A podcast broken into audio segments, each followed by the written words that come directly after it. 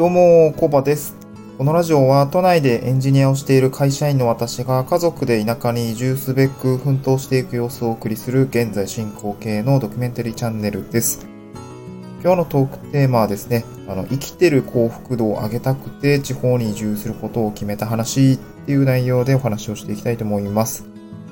えっと、まあ、私今ですね、現在進行形で地方に移住をしている真っ最中になります。まあ、先日ですね、淡路島への移住が決まっ、まあ、えー仕事が決まって、あの、移住できる基盤が整ったので、あの、移住をしますっていうところで、まあ、大きな舵を切ったところなんですけども、で、この移住、なぜ移住するのかっていうところで言うと、まあ、移住の目的ですね、主な目的ですが、えっと、子供とですね、向き合う時間を、ま、増やすために、ま、暮らし方を変えたりとか、まあ、いろいろその、まあ、そういうところにコミットしていく、いきたいなと思って、うんと、移住をしています。うん。で、まあ、裏テーマじゃないんですけど、まあ、別の側面として、あの、まあ、一つその、まあ、挑戦するよ、みたいなこともちょっといろいろあって、で今回ですね、その生きてる幸福度が上がる、うん、要因っていうところ、なんか自分なりに考えてみて、このなんか挑戦することが、なんかすなわちこの生きてるっていうこの幸福度を上げることにすごく寄与してるんじゃないかなと、えー、なんか思ってきました。うん。は実感ベースで、なんか感じたことになります。うん。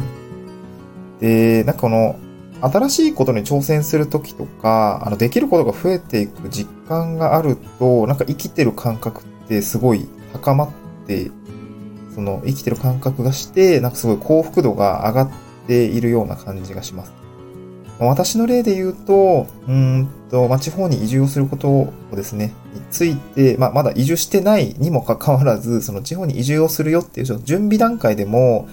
なんかこう、比較的、こう、まあ今新しいこと、まあ新しいことに挑戦をしているっていう、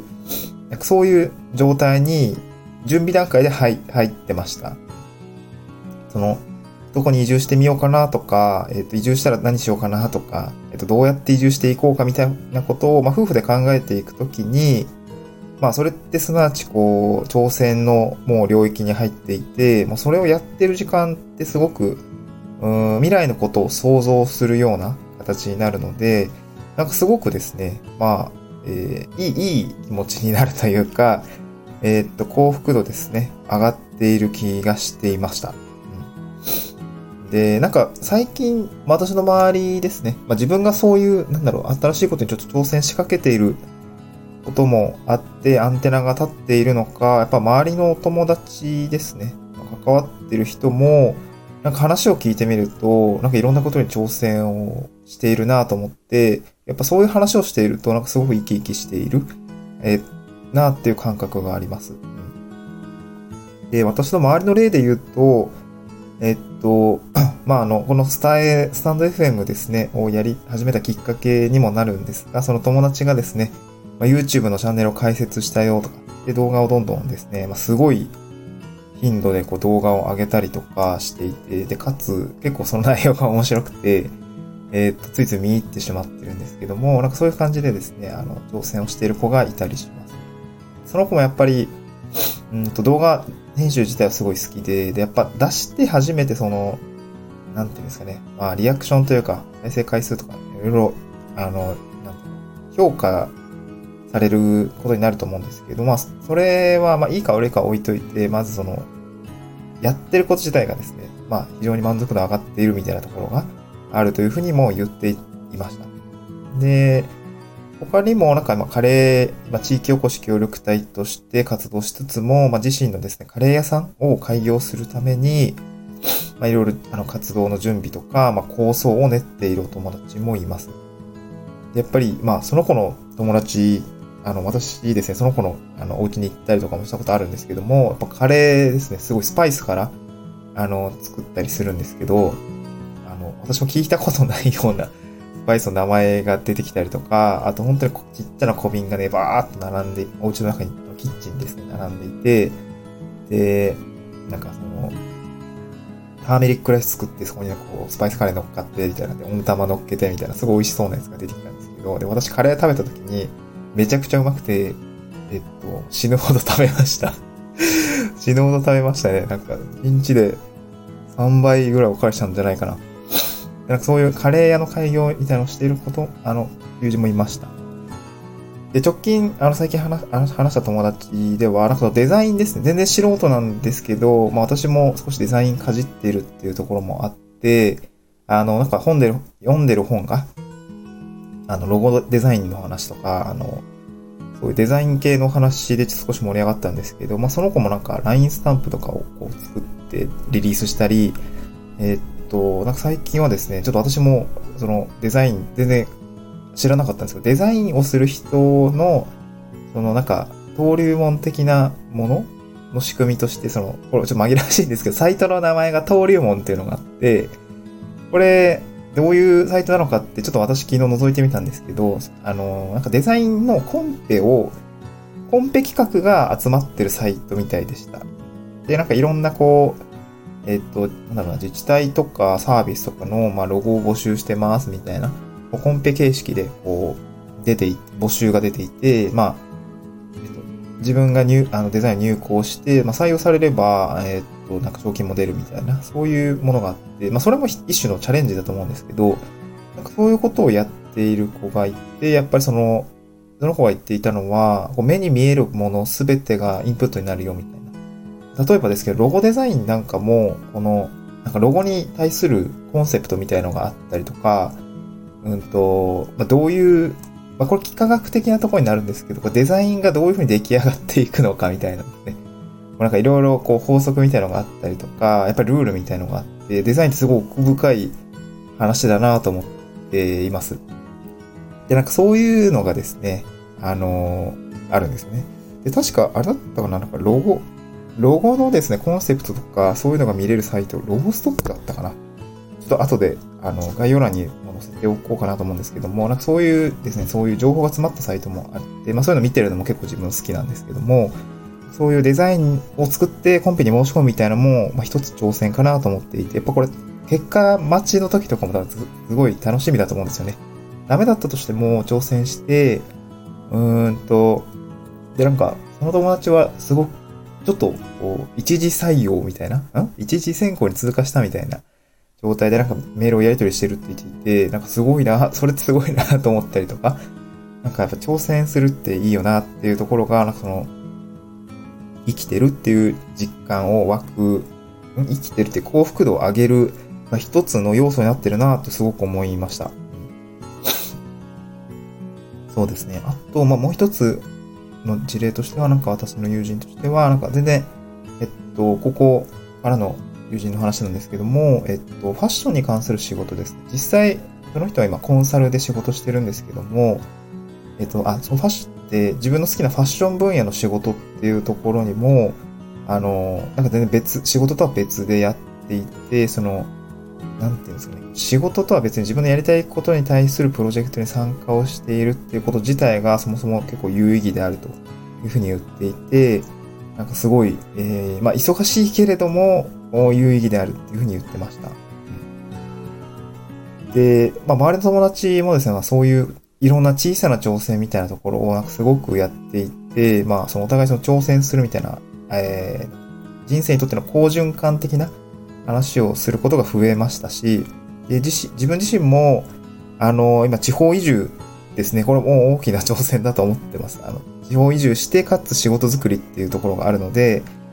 うーんと、まあ結構大変なこともあるんですけど、まあ、そういうことをやっていくのに、ワクワク度みたいのが高まっている実感があります。うん。で逆に、うんと、会社員時代の、えっと、ことを少し振り返るとすると、一時ですね、その幸福度が下がっている時間帯ありました。で、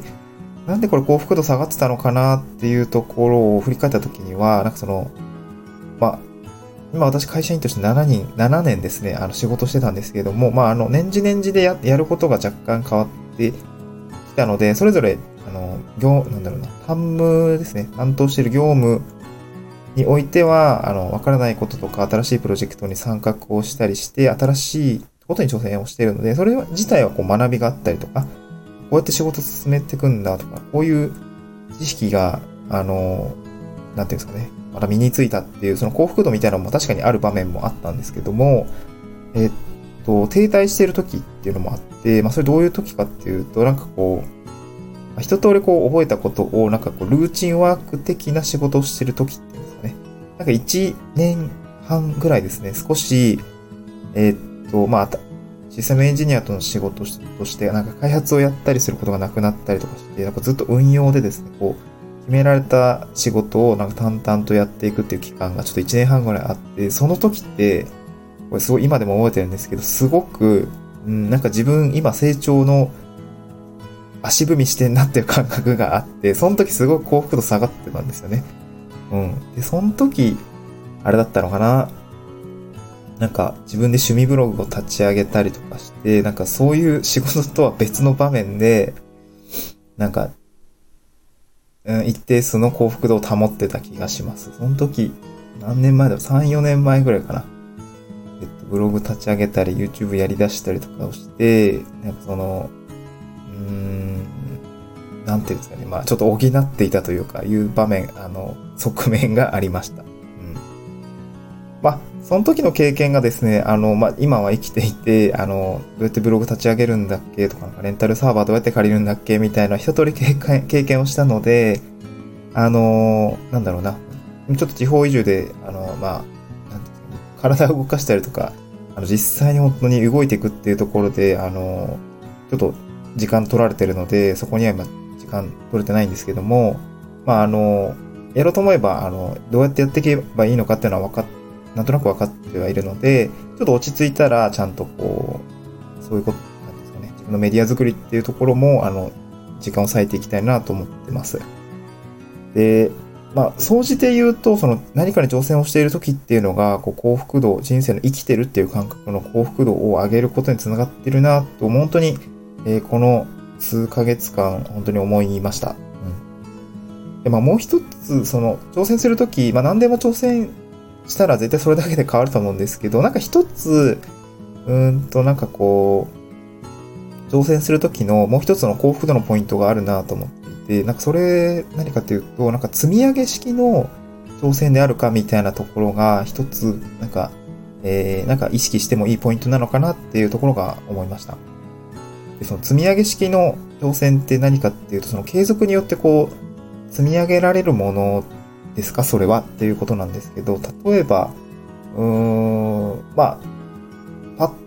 となんかこう、わかりやすい例で言うと、まあ、ブログだったり、YouTube だったりっていうところは、本当に積み上げだと思います。あの、一つの動画だったりとか、一つの記事だったりっていうのが、こう、積み上げによって、ずっと継続して、こう、それは、まあ、ある意味資産みたいなところで、あの、動いていくようなものになります。で、なんかブログとか動画とかっていうのも、まあ、自分が何本投稿したとかってずっと残るので、こうやってきたことが可視化できて、うんと、あ、自分はこれだけ今歩んできたんだなっていうのが、積み上げによって見えることができ、見ることができると思うんですよね。うん、でまあ、それってなんかこう、時に勇気をもらえるなと思って、まあ、継続することってすごい大変だと思うんですけど、なんかこれだけやってきたみたいのが、少しこう、うん、見ることができるのあの勇気をもらえる人のきっかけになるのかなというふうに思いました。まあ、別に YouTube, YouTube とかブログ以外にも積み上げのものってたくさんあると思ってて、まあわかんないですけど、事業とかもそうだと思うんですよね。なんかいろんなこうサービスを立ち上げてみて、えっ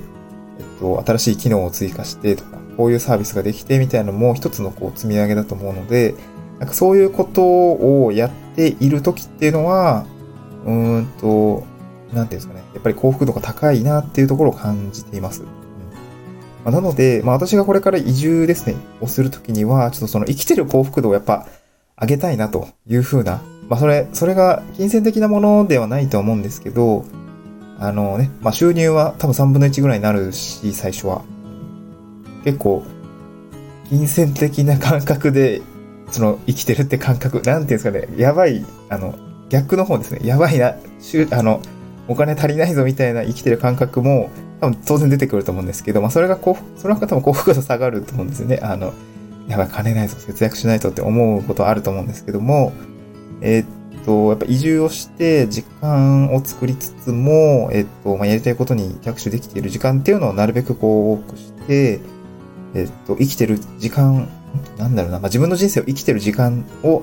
まあ、取りつつ、そうやって幸福度を上げたいなっていうふうに、まあ、改めて思いましたので、まあ、そういうことがしたくて地方に移住するんだよっていう状態ですというところを、あの、まあ、自分の自己紹介的なところとして、あの、少しお伝えしたかったなと思いました。